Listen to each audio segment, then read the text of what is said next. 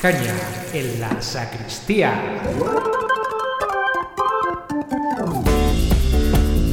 ¿Qué tal? Bienvenido a otro capítulo de Caña en la sacristía. Hoy estoy especialmente contento porque cumplimos un mes.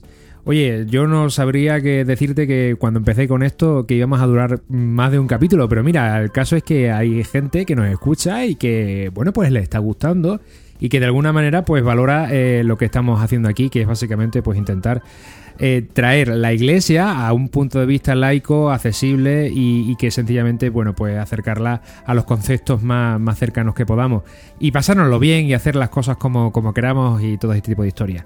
Bueno, y yo me entero precisamente que a la gente le gusta porque me lo cuenta, pero que sepáis que tenemos redes sociales, precisamente para eso. Tenemos eh, página de Facebook y tenemos eh, Instagram. Así que os invito a que si queréis hacer una sugerencia o hacer una alabanza o hacer una crítica o constructiva o destructiva, lo que queráis, pues nada, ponéis en los buscadores de Facebook y de Instagram Caña en la Sacristía y ahí nos encontráis para que, bueno, a vuestra disposición y para, sobre todo, a mí me gustaría mucho pues sugerencias, porque imaginaos la cantidad de cosas de las que se puede hablar. Así que a mí las sugerencias me vendrían estupendamente. Bueno, hoy, hoy vamos a hablar de oración. Es curioso porque a ver, ¿cuántas veces te has visto delante de un examen y te has puesto a rezar? Te has puesto a decir, Dios mío, que aprobé este examen. O si te ha parado la Guardia Civil o la policía y no tenías algo en regla. O cuando se te cierra un archivo de Excel y no lo has guardado. Ah, y en ese momento rezamos, pero no sé si sabes que a lo mejor ese rezo no sé si sirve de mucho, te sirve de poco, lo haces bien, lo haces mal. Bueno, pues hoy vamos a intentar em, brindar un poco de luz sobre la oración, sobre rezar y también vamos a entrevistar a un entrevistador profesional, es decir, un periodista. Me ha atrevido, lo que pasa es que tiene truco porque es amigo mío, eh, se llama Ezequiel García y bueno, lo veréis al final porque en este caso lo he hecho antes de grabar el, programa. Así que eh, yo espero que os guste. Pero antes, sobre todo, no tenemos que perdernos la Santa Caña de Mauricio Ruiz, que como sabéis lo que hace es recopilar los santos de la semana pasada y elegir uno especial con el que se toma una caña. Y es por eso que a esta sección le, le hemos llamado la Santa Caña de la semana. Entonces, Mauricio, ¿con quién te has tomado la Santa Caña de esta semana? Hola Jesús, la santa caña de esta semana me la voy a tomar con un santo que se celebró su día el pasado 7 de abril. Todos los cristianos ese día estábamos lógicamente un poco recogidos dentro de nuestro interior porque celebrábamos eh, la muerte de nuestro Señor Jesucristo, era el Viernes Santo, ¿vale? También todos también por dentro pensando en la alegría de que eh, quedaba muy poquito para celebrar la resurrección del Señor el sábado santo. Bien, pues ese viernes, el Viernes Santo, la familia La Saliana estaría celebrando también eh, la, pues, la festividad de su fundador, San Juan Bautista de la Salle. Pedazo de santo, pedazo de santo porque, bueno, se hizo sacerdote, pero siempre eh, estuvo, un obispo tuvo la feliz idea de de mandarlo a, o que se preocupara y ocupara de la educación de, menores, de, chavalillos, de chavales. Y esto le hizo ver la realidad de la cantidad de gente en aquella época, estamos hablando de hace ya casi cuatro siglos, eh, pues de la realidad de lo que era la, mala educación que había, porque prácticamente no existían colegios, etcétera, etcétera. Entonces él funda las escuelas populares cristianas. A mí eso ya me ha llamado la atención. No las llamo escuelas populares católicas, sino escuelas populares cristianas. Casi todos los fundadores que, han, eh, que su carisma se funda en la enseñanza, sus inicios son maravillosos y sus obras han perdurado de una manera eh, brutal dentro de la iglesia. ¿no? Pensemos en, los mismos jesuitas que tienen cantidad de colegios y universidades. Eh, bueno, casi todas las órdenes religiosas tienen colegios porque son fuentes de ingreso también, ¿no?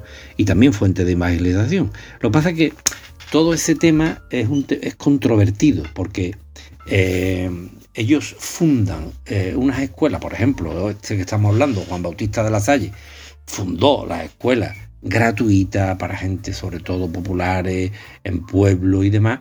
Y cuando él se murió ya iban por veintitantos centros y casas y con más de 10.000 estudiantes y actualmente pues solo universidades, bueno, centros educativos tienen como más de mil centros educativos los hermanos de la en todo el mundo, incluidos universidades. Y quiero entrar en la reflexión que hago es que si queremos ser verdaderos educadores del Evangelio de Jesús por medio de la enseñanza, los colegios, de los colegios cristianos deberían de salir auténticos reformadores sociales del mundo, en un mundo más justo y más humano. Si después de tantísimos años y de tantos millones de, de chavales que han pasado y que hemos pasado por colegios, yo estudié en los maristas, ¿eh? cristianos, colegios que se supone que enseñan el Evangelio, digo se supone porque el mundo sigue siendo muy cruel. Hay que volver un poco a los orígenes de todas esas de todos esos carismas, de toda esa de, lo que nos enseñaron esos fundadores, como este Juan Bautista de la Salle. Por no entrar ya también en el tema de que él fundó, él vio que para dedicarse a la enseñanza pues tenían que ser laicos. Eran laicos, él fundó una escuela, o sea, hermanos laicos, ¿eh? que después efectivamente les, dio una sotana y demás pues, para distinguirlo un poco de, de lo que eran los maestros normales de la calle, ¿no? Pero mmm, lástima también que, que, que, no cayera, o yo qué sé, el Espíritu Santo también riega cuando quiere, ¿no? Pero yo lo tengo muy claro que uno de los grandes problemas de la, de la, tanto de los religiosos como de la de los sacerdotes el tema del celibato, ¿entiendes? Entonces se debería permitir que hubiera, que el celibato fuera total y absolutamente voluntario. He tocado demasiados temas, me tenéis que perdonar, pero es que estos grandes santos dan mucho de sí para hablar y sobre todo también para tener ese sentimiento de renovación que le hace falta a la Iglesia. Un fuerte abrazo para todos.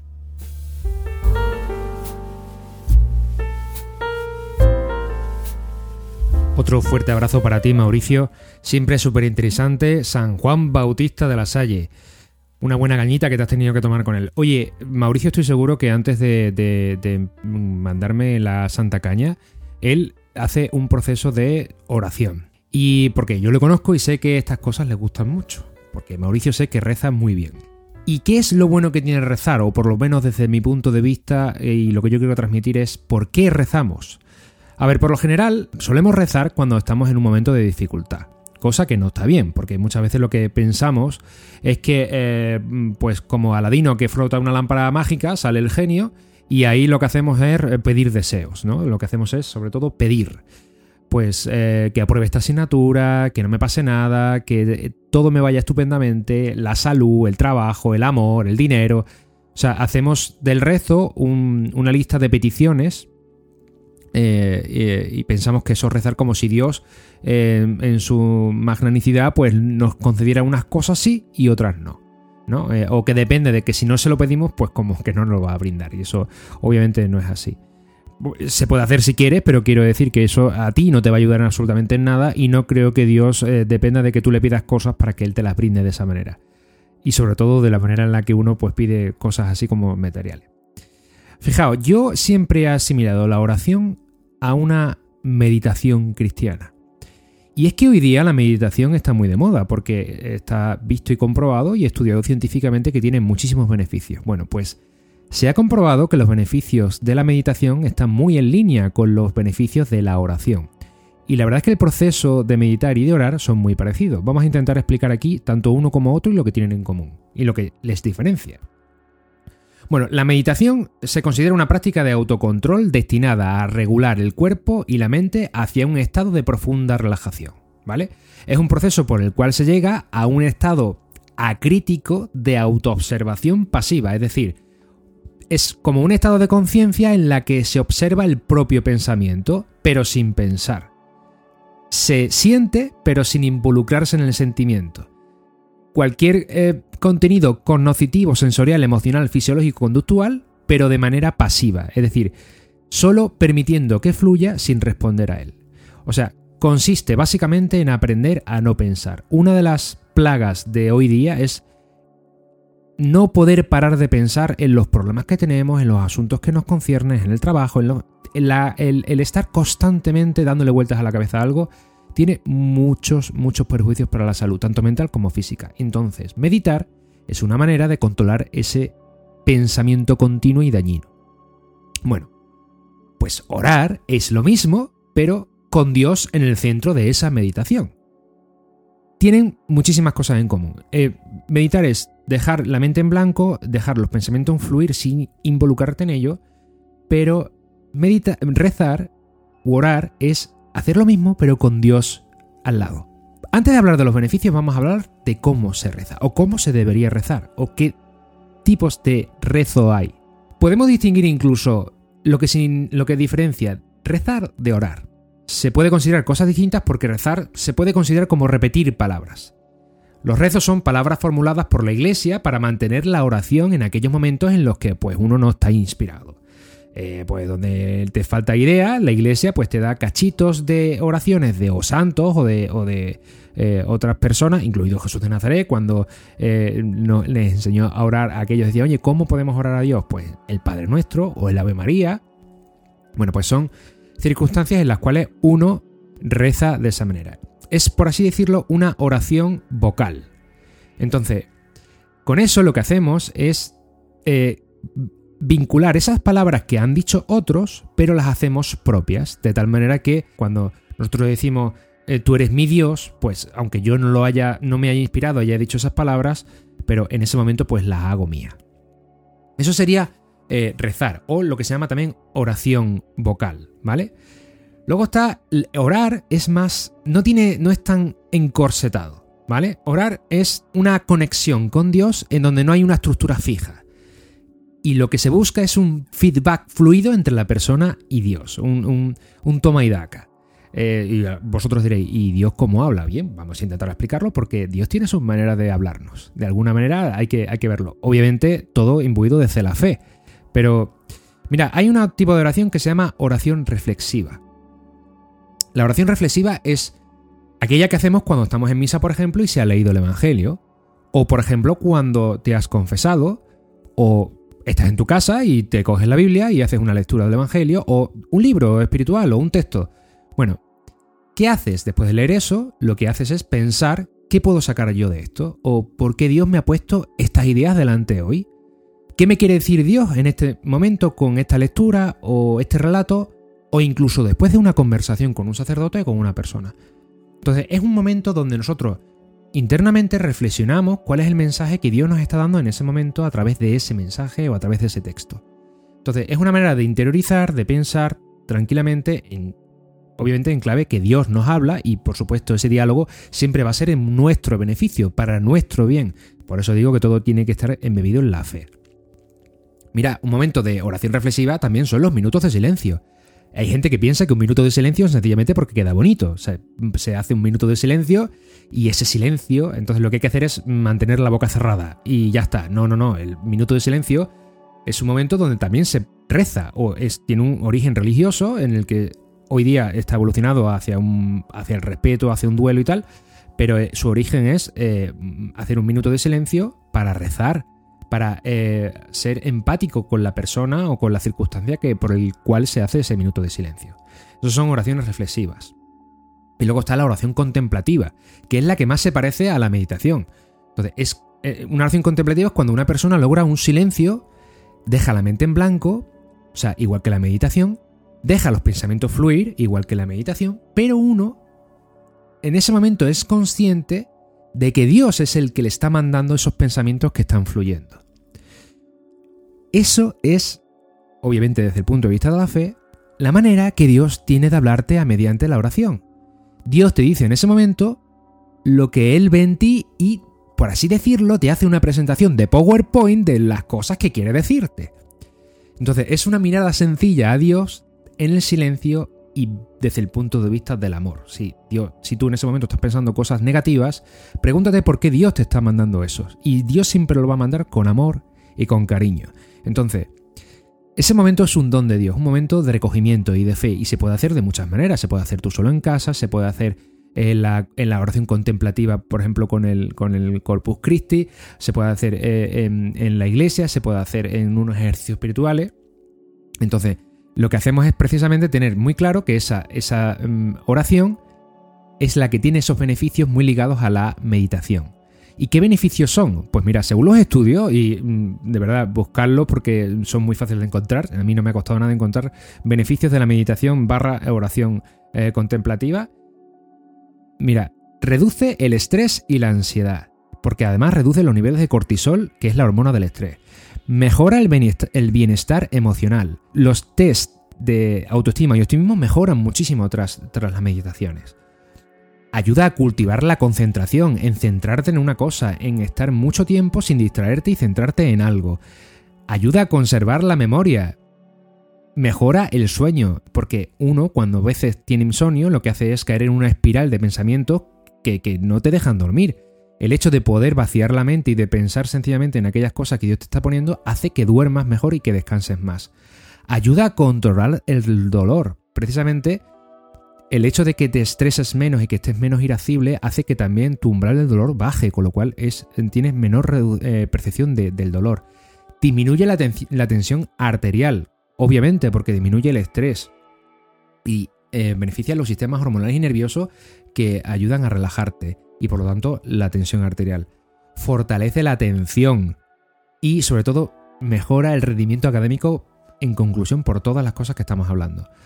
Por lo tanto, imaginaos la cantidad de beneficios que tiene no solo rezar y meditar, sino bueno, estar en contacto con Dios de una manera personal. ¿Esto hay que hacerlo todos los días? No. ¿Hay que hacerlo una hora? No. O sí, hay que hacerlo cuando te apetezca. Hay que hacerlo cuando te sientas con ganas. Pero una de las cosas claras es que si tú quieres saber qué quiere Dios de ti, la clave de todo esto es rezar. Solo os doy también un dato. Si alguna vez habéis ido a algún convento de, monjas eh, de clausura, la vocación de estas monjitas es rezar por la humanidad y por todo el mundo. Que tú sepas que hoy, ahora mismo, hay gente rezando por ti. Bueno, si alguna vez vas, vas a ver la felicidad, la tranquilidad y la alegría que hay en sus caras. Eso, eso no se consigue con nada material. Eso se consigue porque están haciendo algo que las beneficia muchísimo. Y no hacen otra cosa que rezar todo el día. O sea, esa es la mayor prueba de que la oración es vida. Y en esa vida, en esa oración, está Dios. Así que ya sabes, enciende el canal, eh, sintonízate con Dios y, reza todo lo que puedas. Eso es lo que se suele decir cuando estamos a punto de, de, cagarla, pero no, te estoy diciendo para mejorar tu vida, reza todo lo que puedas porque va a ir solo en tu beneficio. Bueno, y va siendo hora de que ya pasemos a la entrevista con Ezequiel. A mí me ha encantado, lo he dicho antes, y creo que la quiero compartir con vosotros, entre otras cosas, porque me gustan mucho los temas con los que, de los que hablamos, y, y, bueno, para él también creo que fue una muy bonita experiencia. Así que os dejo, os dejo con Ezequiel y espero que os guste.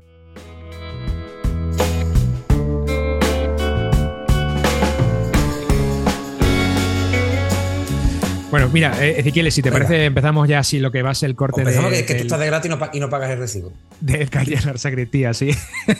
no, mira, yo básicamente, Ezequiel, lo que quiero es presentarte y explicarte por qué estás tú aquí. Eh, presentarte en el sentido que, bueno, tú sabes que eres archiconocido porque eres periodista, pero por si acaso. Ezequiel García es, aunque, aunque toda su eh, experiencia profesional la está ejerciendo casi siempre en Sevilla, no, no me lo perdonaría si no le digo que es Carmonero de Pro yo estoy convencido que dentro de, unos pocos años serás el alcalde de Carmona. Pero bueno, tiempo al tiempo, tienes que prepararte tiempo todavía. Tiempo. yo nunca digo de esta agua no beberé eso, pero. bueno, pero tú entiendes.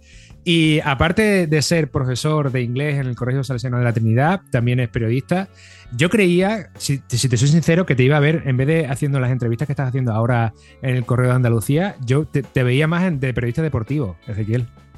Empecé, empecé y de hecho tú tenías tus tiritos haciendo tus retransmisiones deportivas que yo fui víctima de tener que escucharte retransmitir este tipo de historias con... Bueno, eh, víctima o incluso eh, un gusto para el oído en algún Sí, bueno, eh, tú sabes. pero, bueno, pero los pinitos fueron muchos años, ¿eh? Por cierto, Jesús.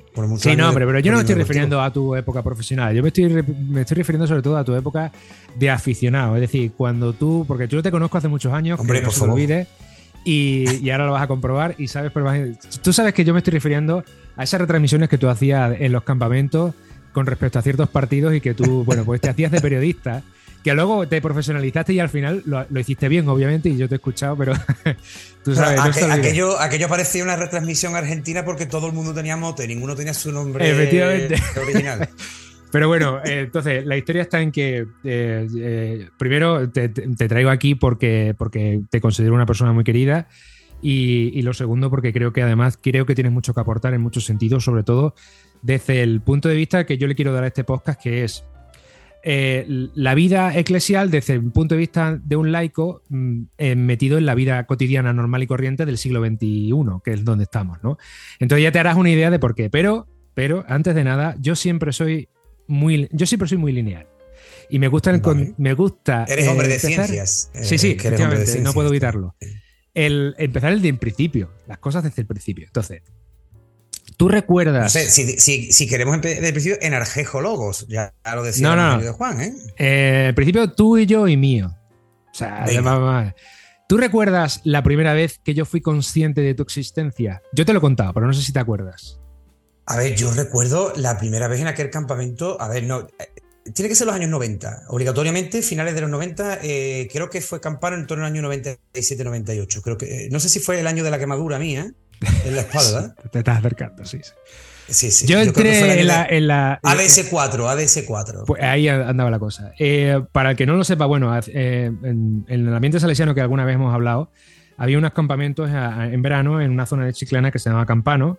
Y, bueno, una vez al año, en julio, todo el mes de julio, bueno, mm. pues había sucesivos campamentos y yo iba ahí como animador o como catequista, en función de cómo. En el ambiente salesiano se llama animador, pero bueno, en el resto de, congregaciones puede llamar catequista y tal, y, iba allí de, animador. Y yo entré en la sala de animadores, o sala de monitores, eh, que es donde se, nos reuníamos y donde si había algún problema, pues encontrábamos los niños allí por pues asistiéndolos o curándolos o lo que sea. Y yo me encontré un niño que yo digo, este tiene que ser de la línea, porque tiene pinta de, del peñón de Gibraltar, porque era blanco completamente era y eh, soy.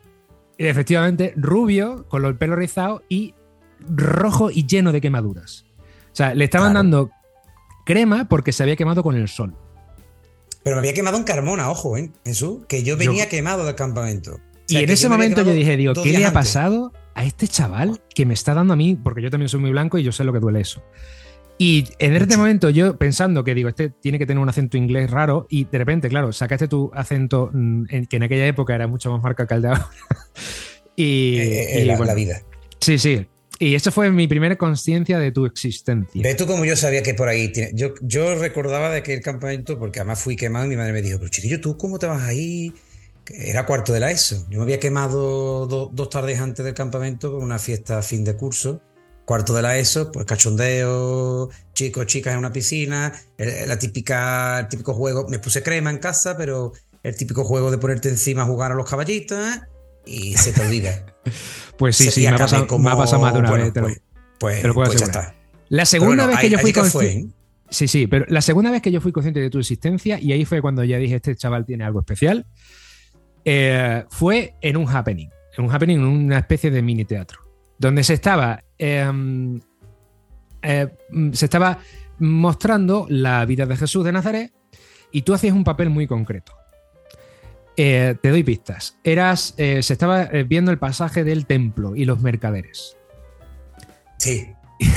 y tú hacías, era un juicio, el juicio de Jesús de Nazaret.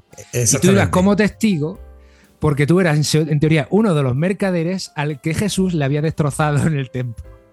Y entonces, yo estaba allí como San Pedro. Yo estaba allí como San Pedro. Yo era San Pedro. Eh, Jesús estaba por ahí y tú ibas mm, quejándote. Yo te lo voy a decir de una manera muy, muy esto, pero ahora tú me dices lo que estabas diciendo, porque te estabas quejando de que Jesús de Nazaret había tirado tu puesto y entonces, claro, tu sustento había sido destrozado. A mi familia y mis hijos. Sí, sí, sí, sí. Y yo, vez que escuchaba, eh, mis hijos, mis hijos. Y yo, yo estaba fuera de mí, fuera de mí. en ese momento yo estaba diciendo, por Dios, este muchacho que está haciendo. Y bueno, eh, he, de decir que, que, eso fue el principio de una bonita amistad, que, fíjate, en ese momento fue... Eh, empezamos a hablar, yo me reía muchísimo contigo, la verdad es que, y tú conmigo recuerdo 1998, eso, si nos vamos para atrás, yo ya recuerdo el año perfectamente. Pues tú imagínate, ¿no? Pues julio del 98.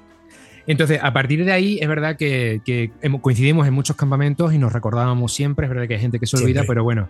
Eh, luego tú también llegaste a ser eh, eh, animador monitor, entonces coincidíamos en tanto tú con los niños más pequeños y luego yo contigo cuando tú venías a tus campamentos como, como recibiendo, por así decirlo, ¿no? La formación. Correcto. Y de ahí, al final, mm, veintitantos años después, estamos aquí hablando precisamente, Ezequiel, de una cosa que a mí me interesa mucho, que es el tema de la iglesia hoy día y de la historia. Pero antes, antes, porque vamos a hilarlo todo esto, yo no voy a hilar nada de esto. Yo quiero que lo hile unos documentos que yo tengo aquí.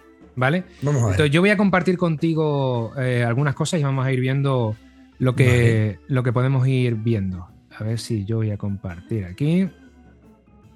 Como estamos en. Que coste, en- todo- en- que coste la audiencia que esto no está preparado. De hecho, No, no, no, ni mucho menos. Espontaneidad, dice sí, sí, digo, perfecto, vamos, como a mí me gusta también hacer esto, ¿no? Ser Yo te voy, a, te voy a mostrar unas fotografías, ¿vale? Lo que voy a mostrarte sencillamente. Entonces, como estamos aquí, esto va a ser audio, no, aunque tú y yo nos estamos viendo ahora mismo, pero Sí, me- pero- a mí me gustaría que tú describieras lo que vas viendo y lo que significa para ti las imágenes que tú estás acuerdo. viendo. Si es que significan De algo, acuerdo. ¿eh? que no lo sé.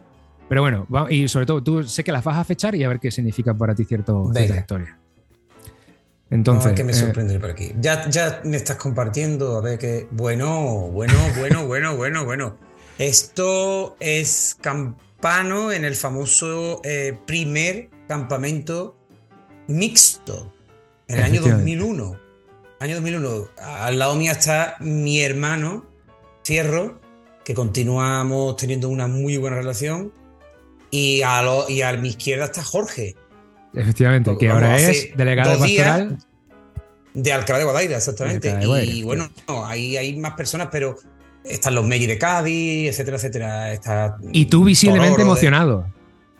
Es que mm, lo que vivíamos en los campamentos no, no, no tenía parangón. De hecho, yo lo recuerdo ahora, mm, incluso con nostalgia de lo bonito que fueron esos campamentos tan puros, tan inocentes, y en lo que ya la adolescencia, la juventud hoy en día, pues los convierte, ¿no? Que parece algunas veces un desfile de modelos, ¿no? Una pena.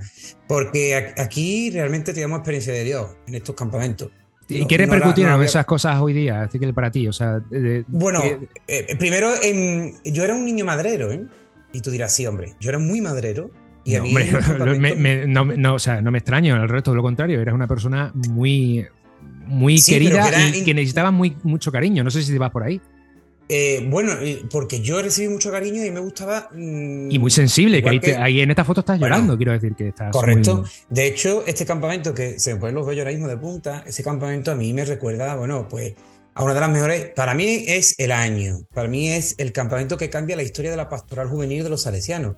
La idea de Pepe Núñez de, de hacer un campamento mixto un poquito antes de lo normal, acorde a los tiempos, Sí, pues acertó de, acertó de lleno. Y también coincidió con una generación, eh, gente del 84-85, perdón, 85-86, aunque yo también cojo a la gente de- del 84 porque teníamos relación con sí, ellos, también es verdad. que hoy en día son educadores, profesores, coordinadores de pastoral, tanto en nuestros ambientes como en muchos ambientes, tanto en la pública como en la concertada como en la privada. Por lo tanto, aquello nos marcó. Y nos marcó para ser hombres de luz y mujeres de luz. Y eso es muy importante. Y ejemplos a seguir Ah. y sobre todo laicos en la vida eh, eclesial del siglo Sí, XX. la inmensa mayoría XXI. somos. Hay gente que a lo mejor ah, se ha despegado de la iglesia más, pero recuerdan los campamentos como algo único. Sin Yo te digo que yo creo que tiene que ver. Ahora estamos, ahora estás viendo otra que es. eh, Otra, ahí aparece Pili, eh, que está desayunando. Está Don Servando, que en paz descanse, Efectivamente. cantando La Bata, que funda el Comando La Bata, eh, que a posteriori le dio muchos dolores de cabeza a Pepe Núñez, si nos está escuchando él sabrá. pero como él decía, era, la liaba parda, pero era ahí la alegría de la vuelta. Totalmente. Y Don Servando era un salesiano coautor que lo que hacía sencillamente era subirse encima de una silla con un micrófono, que es lo que estamos viendo en esta y foto, cantar canciones del año y mil. cantar una canción de su infancia de, creo que era gallego o salmantino, no me acuerdo. Era gallego, sí, sí, era gallego. Falleció, ya te digo, hace dos semanas. Sí, sí, falleció antes poquito. Semana Santa y la- eh, cantaba Ya me marcho para Venecia, Dios Lucrecia te escribiré, La bata porque sí. Bueno, eh, letras de, de- yo creo que no- de la posguerra, no, yo creo que de Alfonso XIII, mínimo. Sí, sí. O sea, Ahí vemos el mismo comedor Bueno, con, con Marga Parente, con eh, Daniel estos López Luna. Marga Parente, que ahora es auditora, está también Dani Luna, con el que tienes tú una enorme. Muy buena Joaquín, relación. Espero, eh, espero que pase por aquí también, a ver si somos capaces. Y Joaquín, el salesiano en bueno, aquella época. Exactamente. Y ahí, fíjate lo poquito que éramos, en- porque fue un campamento realmente de época. Bueno, esta fue la primera discoteca mm, que nos echabais eh, champín y nosotros de forma no. Yo creo que para hacernos los guay, eh, tanto ellos como ellas, Pues. Sí, sí, totalmente. En los ambiente... los pseudo borrachos. Ahí está Isa García, Eli de Alcalá, está de espalda Elisa García Vaca, está eh, Marina Salvá, que está, se ve ahí en, primer plano. Bueno, gente que sigue, por ciento. Esto eran la. Ahí está. Mm, gente de Cádiz, Pablo Ayeli, entre otros. Salvo yo por ahí. Sí, está Joaquín detrás, Joaquín Iki. Esto era un furor.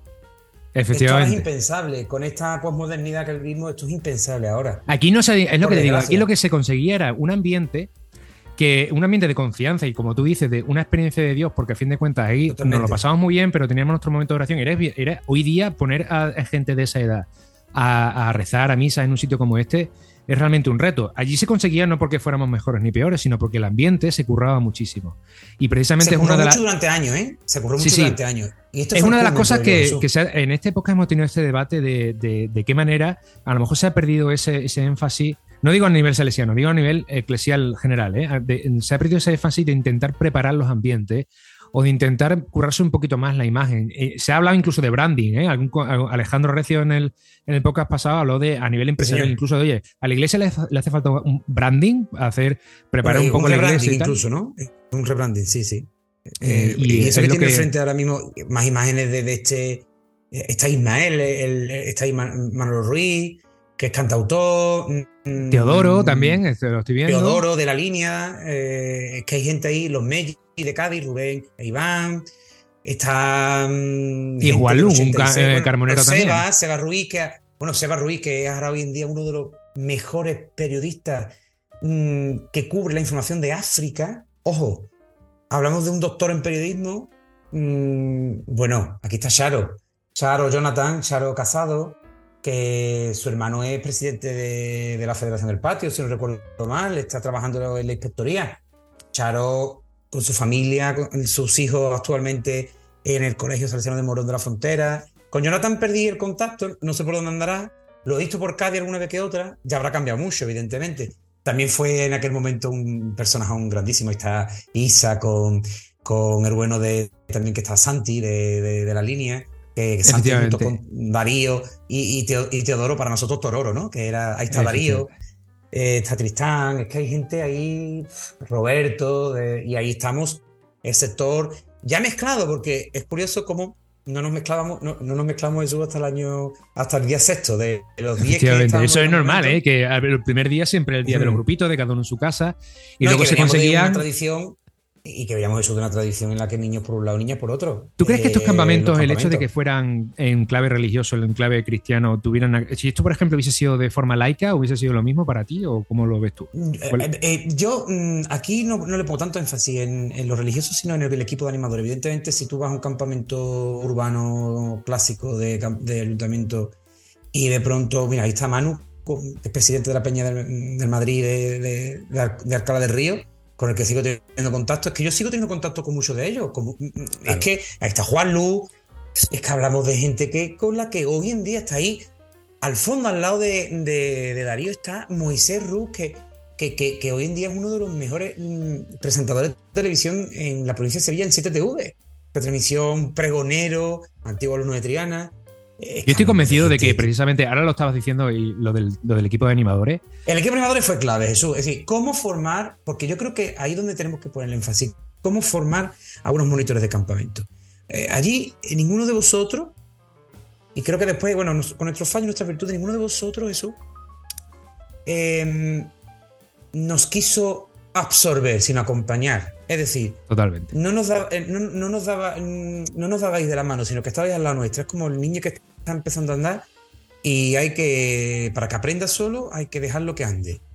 Que si se cae, mm, lo coge, pero hay que aprender a caerse y a levantarse. yo creo que aquello fue clave.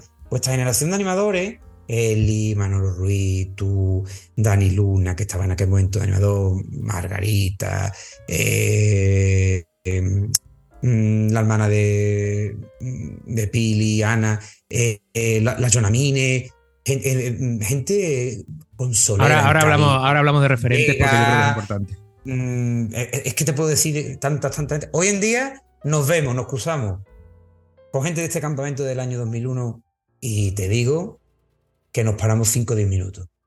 Siempre, a ponerse al día. Sí, sí, a ponerse al día y a. Y nuestra la noche del terror maravillosa. Y ahí está, por cierto, Carmen Garrido, de Triana, que es orientadora en Triana, que es una crack. Es una crack.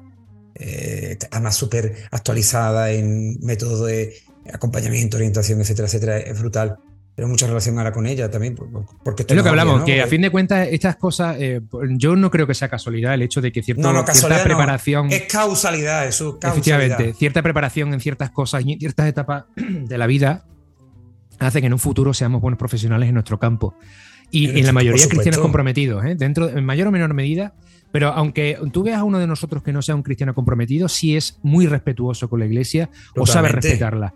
Eh, eh, yo creo que eh, eso es la clave hasta cierto punto, ¿no? También el hecho de, hablar de hablar claramente de, oye, puede estar comprometido, por ejemplo, profesionalmente, como es tu caso, el de caso de Jorge, como delegado de pastoral, pero o, en mi caso, sencillamente, por siendo un laico más en el mundo, que, por ejemplo, hace esta, esta iniciativa que bueno, pero, básicamente es difundir. testimonio, ¿no? Eres testimonio efectivamente, efectivamente.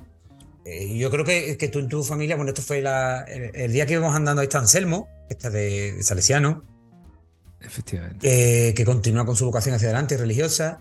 Esto fue en la, en, el, en la caminata que nos escardábamos todas las piernas, los que estábamos más gorditos, pues acabamos regular nada más. Y ahí está. Sí, caminata a la playa y ahora, ahora tiene su tradición, ¿eh? Aquí, aquí vemos el perfil. Esto es un momento de... meditación, muy poca gente lo sabe, Su. Eh, eh aquí, la sandía. ¿eh? ¿Aquí llevamos la sandía o no llevamos la, sandía? La sandía, claro, para hidratarnos. Ahora hoy en día habría que que coge y ver todos los informes de alergia y todas estas cosas. Efectivamente. Aquí está la gente de Triana y ahí aparece Laura Rubiales, ahí está Iván, eh, ahí está Pili. Pili Medina, que es pediatra, eh, eh, que también le he propuesto, sé que, sé que me escucha, así que que sepas que voy a insistir para que vengas a, hablar en el podcast, que no tiene que ver. Ah, Clara también, Clara está ahí también, de la Trinidad. Sí, señor es que sido mal, iba muy poquita gente, por eh, no sé por qué. Ahora es al, contrario, ahora llenamos campamentos, ¿no? Y bueno, ahí está José Do Campos, está Isra Cacheiro, Manuel, Mamen. Y detrás está Paco. Paco Chorla, eh, de Morón. Es que ya te digo. Y a, la, izquierda está Garrocho. Es que todo, es que estamos todos. Es que Sara, que, ha bautizado hace poco a, su, a, su hijo. Ahí está eh, Cristina. ¿Qué falta, Ezequiel, hoy día? ¿Qué falta hoy día para que, para que tengamos generaciones así? Que las habrá, ¿eh? Yo no digo que no, pero. El, problema. Mm, el problema, Jesús, vamos a ver. El problema está en que si queremos que estas generaciones vuelvan en el año 2023, nos vamos a frustrar. Eso es lo primero. La sociedad ha cambiado muchísimo. En aquella época nosotros eh, mm, somos del 85 y veníamos de una. Eh, en aquel momento estábamos, nos dábamos ya los correos electrónicos. Pero bueno, fíjate. No, yo, yo, yo, tengo ahí miles de cartas escritas de cuando yo estaba en tu lugar. Claro, yo me escribía con Laura Rubiales, con el fierro. Es, que sí, que sí, pero. Mm, Estamos hablando del año. Esto es la prehistoria, ¿eh? cierto es que yo te, yo te compro ese argumento, pero en ese momento también nos adelantamos un poquito nuestro tiempo. Hoy día, lo que yo estoy reivindicando es, o que a lo mejor te estoy preguntando de una manera solayada, pero es nos falta adaptarnos a lo, a lo que nos está viniendo. o el mundo está, tan rápido cambiando que ese cambio a lo mejor hay que verlo, hay que ser más ágiles. Somos la generación Amazon. Lo queremos todo. Si algo se estropea, nos queremos todo y ya. Es decir, eh, somos la generación Amazon. Eh, eh, es decir, no, no hay. O sea, no podemos hacer las. O sea, queremos, Jesús, queremos que las cosas ocurran ya y ya y no, tenemos paciencia. Escúchame, no tenemos paciencia. Eso es lo primero. Lo segundo, como educadores, como profesores, como monitores, como animadores, como catequistas, o nos actualizamos, Jesús, a la realidad de los chicos y de las chicas, o nos pegamos una torta en los dientes. Ahora, nosotros tenemos que ser como la gotita del grifo mal cerrado. ¿Me entiendes lo que te quiero decir? No podemos tampoco decir, bueno, como no me está echando cuenta porque tienen 7 millones de alternativas más atractiva que la religión, que experiencia religiosa. Sí, me hago la cochinilla, me frustro, me pongo a llorar en una esquina y dejo en paz la historia. Y ahí vienen los extremismos, y ahí vienen, eh, pues tenemos que ser más, más tridentinos. Vamos a ver. Lo que hay que enseñar al joven de día es a pararse y a pensar en sí mismo. Y nosotros, que nos quejamos del joven, pero después vamos a una conferencia y en el minuto 10 estamos con el móvil. Básicamente, Ezequiel, eso significa predicar con el ejemplo y es algo que yo estoy convencido que nosotros como animadores y vosotros como chavales en aquella época, lo primero que nosotros teníamos claro es que nosotros tenemos que ser espejo. Y de hecho, por eso te pongo esta foto, porque para que me recuerdes a mí también en aquella época. que eh, ahora que hablabas de Sandía. Esto ya Valle, ¿eh? Eso ya era San José del Valle. sí, ¿eh? efectivamente. Y esto es Campano y este es el día. Este fue el primer campamento temático más allá del Valle de la Luna. Fue el primer campamento de Star Wars que se hizo en la historia de Campano posterior al Valle de la Luna, que era una temática que se hacía en el campamento. Y esto este era. el año 90 y. Este fue el año 98, el año del Mundial, si no recuerdo mal. Este fue el año pues del Mickey Mazón. Pues para que tú veas, y ahí estoy yo con la sandía. Estoy, yo salgo con el grupo que tenía y con una sandía en la mano, porque era la salida. Para la playa. Efectivamente. era una hora andando y paramos a merendar la sandía. en el, a la sombra de los pinos, que hoy está todo lleno de chalés y de hoteles, porque claro, Santipetri está de moda. Hace 20 años no estaba tan gentrificado. Esta foto que estás viendo, te la describo yo porque, porque esta foto es de mi campamento de cuando yo era chaval y yo iba a, Jóvenes 1. Esta fue mi generación. Efectivamente. Y Ramón, que también lo ves ahí. Ramón Ronda Segreye, director del Colegio Salesiano Utrera, el más antiguo de España. Pues eh, aquí andamos en Bañador.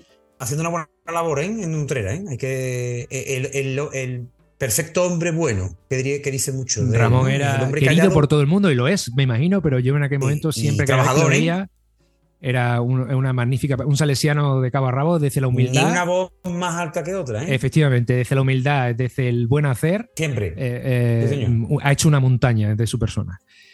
A mí, Ramón siempre me ha Foto delicada, Ezequiel. Madre mía. Es que el amigo Juanjo, es que hace poco. Es que hace poco he tenido una experiencia muy bonita con que aparecía él. Yo digo que no es un sueño. ¿Puedes, puedes describir la foto si eres capaz? Porque es complicado de escribir. Bueno, pues es que es, que es Juan José Gutiérrez Galeote, eh, entre otros muchos, haciendo chufla, haciendo creo que los Backstreet Boys. Efectivamente. Y eh, bailando los Backstreet Boys cuando. En aquella época yo creo que estaba de teólogo, de aspirante. Es que. Es que Juan José. Mira que era peculiar, ¿eh? Pero Galeote Era, era único en su especie. Y Ahí está, mira, Perdigones, de Salesianos está Perdigones, está Juan José Galeote, que en paz descanse, está Oscar, está Jorge Juan. Y creo que el que está de espalda es, Paco Pepe, si no me equivoco, espérate, que va a salir en la foto siguiente. Eh, sí, Paco Pepe, creo que es. Exactamente. Paco Pepe, que además está, mm, ha estado con nosotros trabajando en la Trinidad, está en, en Triana. Y, bueno, es que esto es. A esto me refiero. Cuando yo digo que hay que adaptarse a la época en la que se está. Estamos viendo personas que son religiosos con la gorra detrás bailando una. Haciendo el chufla, Jesús. Efectivamente. Y nosotros flipándolo y diciendo, esto es. Oye, esto es ser cristiano. Oye, esto mola. Quiero decir que, oye, que, yo pensaba que un sacerdote y un cura lo que se dedicaba es ir a una sotana de hasta los tobillos y ir rezando por, y riñendo a la gente. Y nos los encontramos en un verano con la gorra para atrás, en bañado o, bailando los Bastry Boys de una forma cutre y nos estamos riendo de ellos, pero también con ellos. Y eso. Pero también tiene una cosa. Estas fotos son hombre, hombre, es que estas fotos son preciosas, pero esta foto había que traerla, había que refrescarla en algunas congregaciones o incluso en diócesis para recordar lo que fueron. y lo que consiguieron, que es precisamente lo que estamos hablando. ¿Por qué ahora eh, no vuelven? Pues porque la gente crecemos, maduramos y evidentemente con 50 o con 55 años fui Marquito, pero es que Marquito no cambia. ¿Y el que hay detrás de Marquito quién es? Pues. Hostias, por Dios, Manolito Hurtado, por Dios. No ha cambiado nada, por cierto, ¿eh, Manolito? ¿eh? Nada, ya lo hablamos hace un par de, eh, una, hace un par de, historias. Es, mm, es importante, y, permíteme que, te corte. Eh, cuando recordabas el pasaje del templo, Jesús lo que intenta es, amarrear un poco a la gente que estaba allí, ¿no? Es una, una iconografía. Yo que me estoy ahora, bueno, no ahora, llevo ya varios años eh, estudiando los escritos desde un punto de vista histórico para profundizar en, en la fe. Porque si te vas a las raíces, el viaje de Tierra Santa que hice, pues me marca. Además lo hice con los salesianos, con Fernando Bañez y con Paco Ruiz. Y me voy a Tierra Santa y encuentras, bueno, que evidentemente muchos son conjeturas, pero claro, cuando tú te notas Jesús, el magnetismo de la tierra de Jesús, pues te das cuenta que algo habría para que todos se la disputaran, ¿no? Y se la siguen disputando hoy en día. pues, lo, de, lo, de, lo del templo no es más que amarrar las conciencias de las personas. Y esto es una adaptación de las parábolas, esto es una adaptación del mensaje para personas iletradas, analfabetas, inocentes, que Jesús utilizaba para ese tipo de personas, esos símiles con la naturaleza, con los animales, con el campesino, porque tenía que adaptarse al público que tenía. Un religioso se adapta a un chico de 16 años. Que adapta el lenguaje, adapta la forma, adapta, las circunstancias. Después, Jesús, acuérdate que nos dejabais tiempo para meditar. Por Dios, un atardecer completo. Eso, sí, sí, sí. la hora de silencio. ¿Dónde se ve? Ah, que al principio era, era pánico lo que sentía cada, cada vez que alguien se enfrentaba por primera vez a una hora de silencio. Eh, la gente decía, pero ¿cómo voy a estar una hora entera callado? Y, luego todo el mundo al final, efectivamente, la echaba de menos en, su, en sus casas. Y, muchas veces hoy día es la ¿eh? plaga, ¿eh? La plaga de hoy día es la falta, la ausencia de silencio, precisamente.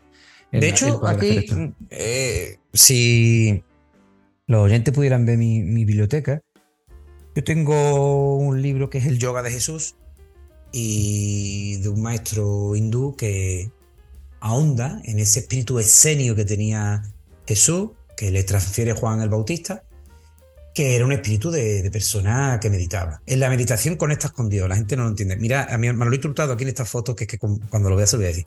Manolo Hurtado em, decía que una cosa es ser cristiano por tradición y otra cosa es ser cristiano por experiencia. Y la experiencia solo se vivía con el resucitado. Efectivamente. Voy a, muy, muy pocas personas Jesús saben, eh, son capaces, muy pocos cristianos son capaces de conectar con esa experiencia de resucitado.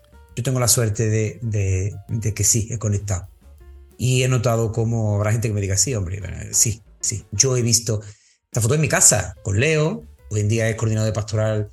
Eh, está en una situación eh, con mi compañero Manolito, eh, está en una situación eh, mm, adomo que se llama, que está dentro pero fuera, pero ahora mismo está en la diócesis con, como religioso y es coordinador de pastoral de todo el CEU San Pablo, ¿eh?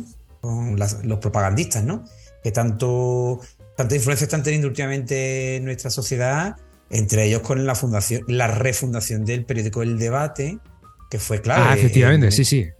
Ellos, están detrás, el CEU, ¿vale? Eh, son propagandistas que se llaman, y eh, por eso lo de San Pablo, porque somos católicos por San Pablo, ¿eh? Que se le.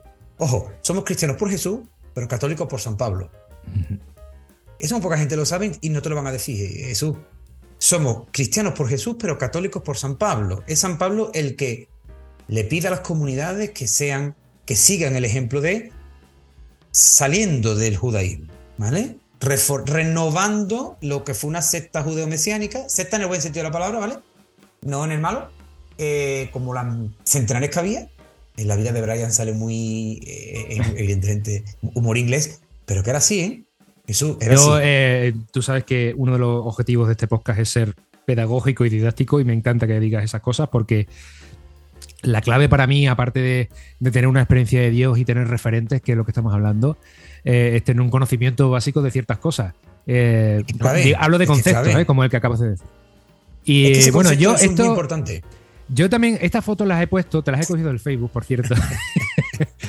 y lo que quiero reflejar precisamente es la, la, compatibilidad que puede haber con una vida cristiana, laica, comprometida con el hecho de pasártelo bien que obviamente, aunque estoy diciendo una perugrullada, pero hay mucha gente que piensa que los cristianos tenemos que ser personas perfectas, personas idílicas, personas que no nos podemos mover de la perfección, de la pues idoneidad.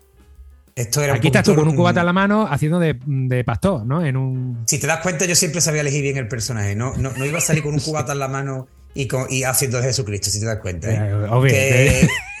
criterio tenía por lo menos.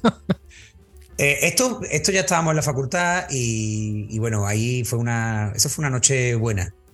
Entre los amigos allí en Carmona y nos vestimos un, un ¿Noche buena te refieres a 24 de diciembre o noche buena de noche de cojonuda de No, no, no, de un 24 25. Después ah, de con la familia nos fuimos a celebrarlo, los amigos. Nos fuimos a un local de mi amigo Fernando, eh, hermano de Félix Gómez, al que conoces, por cierto. Esto es con mi mujer en Londres Yo ya, como ves, esto es lineal, estamos llegando ya a la época más cercana a la actualidad, en la que ya. Aquí, bueno, pues aquí coincidimos dos. Aquí llevaba yo ya con mi mujer eh, cuatro años, eh, cinco años, perdón. Este fue el viaje que hicimos a Londres. Eh, coincidimos que nos conocíamos desde pequeños, pero teníamos un amigo en común que era su primo, mi, mi amigo Jesús, y, y ella venía de un colegio también religioso, de las Hermanas de la Cruz, y empieza a gustar el gusanillo de esto de los salesianos, porque ella conocía por Carmona, evidentemente, porque ella también es de Carmona. Y aquí en Londres, pues empezamos. Este fue el primer viaje al extranjero que hacemos.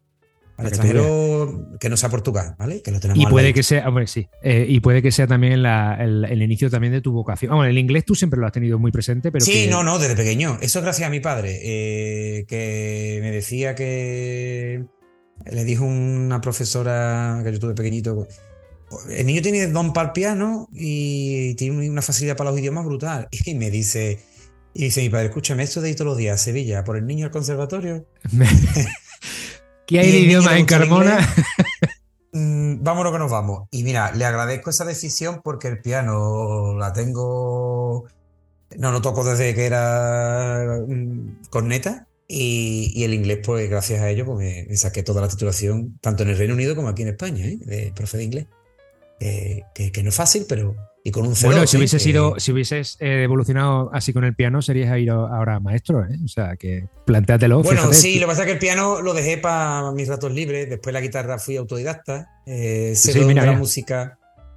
Exactamente, una romería en mi pueblo. Vaya, macho, me tiene fichado bien, ¿eh? y, y, en la foto de antes, pues, pues, estoy con mi mujer y con Juan Lu. Juan Lu, una persona clave en mi vida salesiana aquí en Carmona. Somos amigos desde pequeñitos, desde que estábamos en la guardería. Y hoy en día hablamos mucho, porque seguimos, él sigue eh, como cooperador en Carmona a tope. Este año se ha, eh, sigue con, como consejero en Chico Freire y compañía, pero le ha dado el puesto a Fran, porque yo creo que también él le tocaba hacer vida, más vida de familia todavía, ¿no? Con su mujer y con Bosco, ¿no? Con María José y con Bosco. O sea que, eh, bueno, pues básicamente Ezequiel ha sido la historia. Eh, mira, ahora vamos a hablar más sobre todo de, tu vida actual, ¿vale? Vamos, a sobre en, eh, vamos a meter en ese berenjenal. Venga. Pero bueno, antes, antes, se, me ha, se, me ha, olvidado decirte una cosa que, no sé si tú te acuerdas, que mm, eh, porque yo también tengo muy marcado ese campamento, porque no sé si recuerdas que yo en ese campamento de que hemos visto la foto. Sí, por tu padre, ¿no? yo estuve dos días nada más. Sí, sí, pero sin embargo, eh, dos días que, te resarciste el año siguiente. Gracias a Dios. Bueno, eh, pues sí y no. El año, el año siguiente no. estuve porque. sí, el año siguiente estuve en, San José del Valle con vosotros, sí, de verdad. Y, pero, ya, no, ya el ambiente era diferente porque era todo. Es el lugar, es las personas, fue la experiencia piloto y fue maravilloso. Pero bueno, todos los que fuimos, que fue el 70%, porque era la generación del 85 solamente, pues pudimos pasar contigo los días que te, que te robó la vida. No, de hecho, te digo una cosa. Eh, sí, bueno, mi padre está genial, quiero decir que hoy día está vivo. Lo que pasa es que tuvo un accidente cerebrovascular que, que lo que hicimos fue a los dos días, cuando yo vi lo que se estaba convirtiendo en ese campamento, yo percibí que eso era histórico. Eh, obviamente, eh, yo. Esa espíritu la tienes tú. sí, sí, desde luego. Y yo vi eso y lo tuve que vivir desde, desde la distancia, lo cual también pienso, Ezequiel, que a mí eh, el hecho de yo tener ese apoyo por vuestra parte desde allí, las fotos que has visto fue porque yo le dejé mi cámara de fotos a Bea, a Bea de Badajoz, y, esas fotos me las hizo ella con mi cámara de fotos para que yo tuviera, y, para que yo tuviera estas fotos. Y aparte también eh, tenía contactos constantemente dentro de lo que podía, claro, en aquella época no había móviles de, como, como ahora, ¿no? No, pero sí, por ejemplo, preguntábamos todos los días, había como un parte de de, el parte de baja, ¿no? Decía que pues siempre preguntábamos que cómo estaba el Padre de Jesús, rezábamos mucho, pedíamos por él. poder y eh, yo creo que gracias a Dios, yo te digo una cosa, sigo diciendo que eso fue también uno de los pilares de mi fe en su momento. Y ahora, porque precisamente este podcast mm, lo quiero centrar, tú sabes que yo siempre hago una especie de temática al principio. Eh, empiezo un poquito con, la, Santa Caña, con Mauricio, después empiezo con, lo que voy. Y yo voy a hablar sobre todo, es una de las cosas que, quiero hablar contigo también ahora, porque en aquella época a mí me sirvió mucho. Y, es el hilo también de traerte aquí, obviamente, porque, porque te tengo mucho aprecio, pero también porque precisamente en ese campamento pasó una cosa a la, cual hay mucha gente que no le da mucho valor, ¿no? Que es precisamente la oración, el rezar. Yo primero, eh, eh, al principio, bueno, pues seguramente eh, esto por primera vez lo estoy grabando antes de eso, entonces aquí voy a decir lo que, lo que voy a hacer allí y no al revés, pero es básicamente intentar eh, eh, alumbrar un poco la manera que tiene que podemos tener para rezar y la gente lo, muchas veces lo que confunde es rezar con, contemplación o, con el hecho de, hacer una lista de peticiones, ¿no? Cuando se hace pedir, exactamente. El problema, el problema es que el rezar parece que es solo pedir. Sí, sí, parece que uno se encuentra una lámpara mágica, la frota y tiene no sé cuántos deseos, ¿no? O, o tú echas la lotería, ¿no? Y tú dices, bueno, he hecho la lotería, yo pido cosas y a lo mejor alguna cae. y hoy día muchas veces a lo mejor yo no sentí ni mucho menos que yo lo que sentí en aquella época, cuando yo sabía que estaba rezando por mí, sentí muchísimo apoyo, sentí muchísimo, no me sentía solo. Eso, eso es una de las cosas que, que, hace la oración. No solo acompaña a aquel que reza, sino acompaña por el que rezas. Porque es una manera de que a través de Dios yo lo entiendo así. La verdad es que así me ha funcionado siempre y así lo he intentado transmitir muchas veces. ¿no? De qué manera yo rezando, rezando por alguien, eh, eh, y no rezando porque esa persona se ponga bien mágicamente, sino por el hecho de, imaginarme y, cómo hacer feliz a esa persona a través de Dios, ¿no? Es como si Dios fuese el vínculo, ¿no? Como si fuese el router pues, hablando en el siglo XXI, y de qué manera, pues, en, nuestra fe, ¿no? Comunicarme con esa persona y, realmente sentir a esa persona. Así me sentía yo, y yo creo que eso también funcionó. El hecho de que nosotros, en, mi caso, mi madre y yo, que, y mi hermano, que estuviéramos acompañados de mi padre, vernos así, o por lo menos verme a mí animado, porque sentía apoyo de muchos sitios. Transmites la energía. Efectivamente. Al final tú transmites. ¿Hasta qué punto uno es, capaz de hacer eso? Yo tengo dos. Yo antes de seguir hablando, te voy a preguntar por tu referente. Yo obviamente tengo muchos referentes, gracias a Dios me siento afortunado. Desde los que yo tuve en Mérida cuando estaba en los salesianos, eh, hablo de Leonardo Sánchez Acevedo cuando estuvo de, de, coordinador de pastoral en Mérida, Pedro Yedra en su momento también. Eh, y, luego cuando estuve en Badajoz, obviamente, desde el punto de vista laico, yo no, puedo olvidar el acompañamiento que hizo Ana Jonamini conmigo, o, Antonio Claro, hablamos de personas, personas que, tenían muy clara la, vocación, ¿no? En este caso. Antonio Herrera, Tomás pues Sala. Entonces son gente que me enseñaron a rezar, son gente que me enseñaron a, contemplar y gente que, me han hecho también, pues que gran parte de mi carácter sea como es gracias a ellos, ¿no? Entonces yo, yo te quería preguntar sobre todo por la oración, tu, tu, tu, oración y cómo opinas tú y sobre todo tus referentes o, o, que me cuentes un poquito de dónde bebes. Bueno, yo, yo, bueno, yo bebo eh, yo siempre he tenido. Eh, curiosamente, a mí nadie me obligó a ir a grupo, nadie me obligó a A mí me apuntaron a un colegio salesiano. Y si yo tengo que tener dos referentes salesianos, vamos a empezar por los referentes salesianos que marcan mi infancia, fue don Pedro Alba y don José Palmero, sacerdote y coautor. Me marcan porque hicieron de un colegio que se quedó sin comunidad en un colegio con comunidad. Porque eh, de aquella generación salieron hoy en día presidentes de, de antiguos alumnos, Archicofradía, Juan Luz, mi generación, etcétera, etcétera. Después en la familia es curioso cómo mm, mis padres no eran de ir a misa diaria ni a misa domingo. Era, yo, eh, el que iba cuando quería y cuando me apetecía, eh, sin obligación y sin coartada, ni, ni presiones. Y yo siempre he tenido en la familia una persona de fe enorme que era, es mi abuela paterna con 90 años, abuela María, que es una persona brutal, que es muy positiva. La madre de mi padre, que con 90 años y una operación de cadera sigue andando con su andador, pero va a todo Ahí adelante.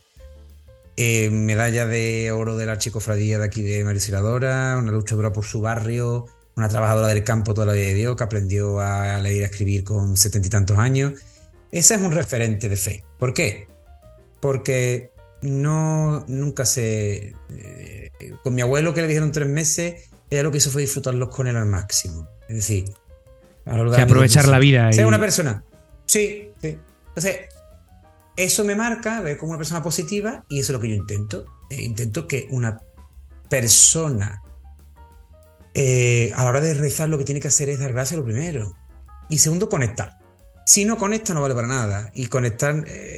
Mm, hay, que, hay que crear el, clima. A mí Pedro Yedra me dijo una frase que nunca olvidaré, que, es rezar muchas veces consiste en perder el tiempo delante de Dios.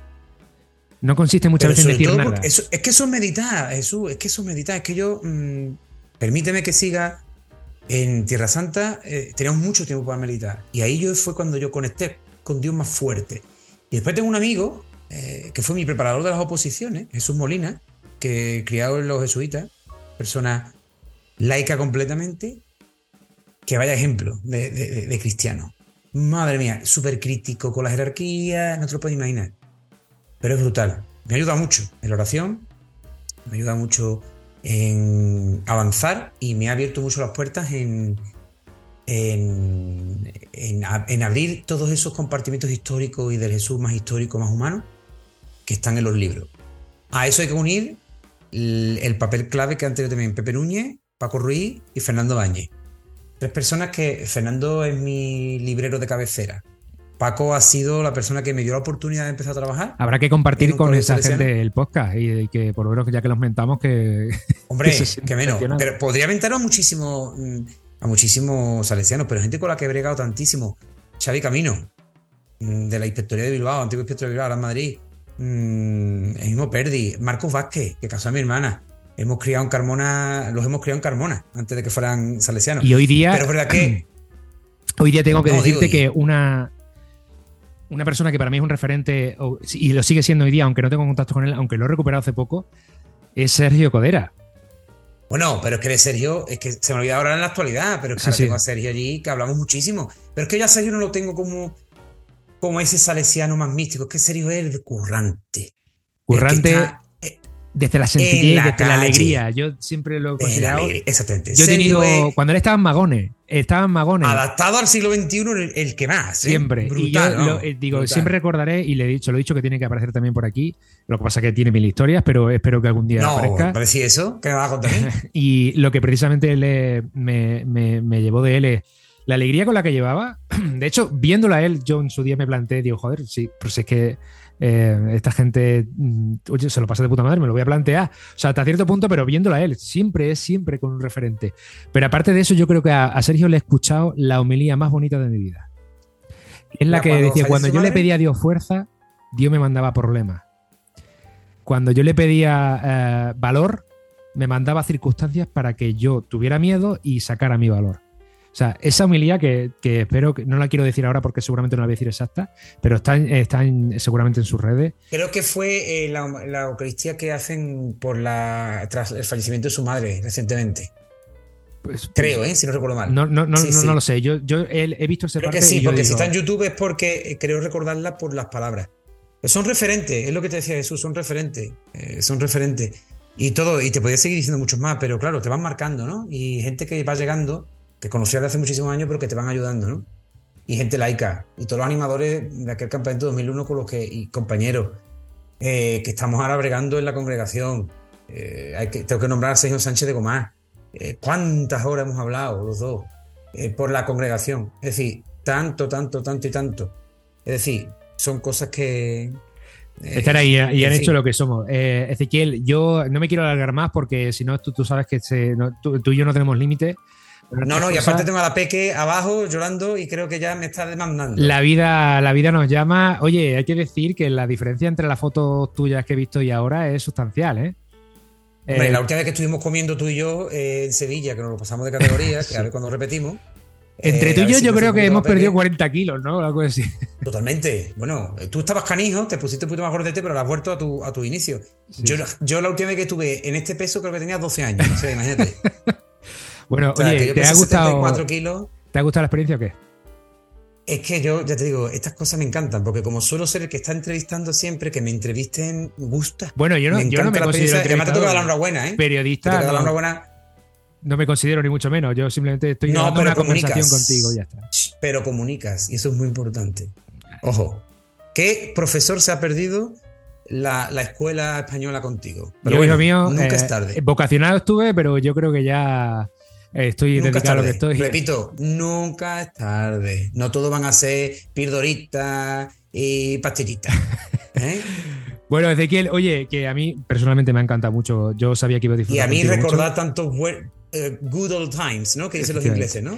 Te pasaré la foto si quieres y la, y la ves ya en directo y nada. En cuanto el lunes sale esto, así que Espero que lo veas, recuerdo. Eh, y que siga y que sigas con los testimonios, ¿eh? que esto es muy importante. No te preocupes. Hombre, a mí de luego me, me, gusta y me entretiene y aparte tampoco me quita mucho tiempo. Al final esto es lo más espontáneo que salga. Acuérdate, la palabra eclesía, ¿eh? eso es muy importante. La iglesia, la comunidad, es muy importante compartir las experiencias de resucitados, que es tan importante. Sí que sí. Pero nos enteramos menos pedir y más trabajar. Poco a poco. Queda dicho, Ezequiel. Oye, un placer. Eh, nos vemos, nos tenemos que ver más a menudo, aunque sea así, pero también con una cañita de verdad delante. Hablamos mucho, hablamos mucho. A ver la siguiente caña donde, si en Mérida o en Sevilla. Eso es. O en Carmona, nunca se sabe. Oye, un placer, Ezequiel. Igualmente, Jesús. Bueno, espero que os haya gustado la entrevista. Eh, Ezequiel, muchísimas gracias por ese, ese reto juntos. Eh, lo tenemos que repetir. Quiero terminar con dos cosas. La primera, siempre pienso que la mejor forma de orar es en la que uno es agradecido por las cosas que tiene. No hace falta enumerarlas, sencillamente, pues como hemos dicho, ponernos delante de Dios y sentirnos agradecidos por todas las cosas que tenemos a nuestro alrededor. Y segundo, tened cuidado con lo que pedimos porque podemos recibir lo que necesitamos. Antes he dicho que quizá una oración pidiendo cosas materiales no es buena. Cuidado porque Dios escucha y quizá obtendremos lo que necesitamos para aquello que estamos pidiendo. Y si no, que se lo digan a Sergio Codera que le voy a dejar que cierre este podcast con esa homilía tan bonita que para mí es la preferida que nos dijo. Espero que os guste y, y que os sirva. Le pedí fuerzas y Dios me dio dificultades para hacerme fuerte. Le pedí sabiduría y Dios me dio problemas para resolver. Le pedí prosperidad y Dios me dio un cerebro y fuerzas para trabajar. Le pedí valor y Dios me dio peligros para vencer. Le pedí amor y Dios me dio personas a las que ayudar. Le pedí favores y Dios me dio oportunidades. Yo no recibí nada de lo que había pedido, pero sí todo lo que necesitaba.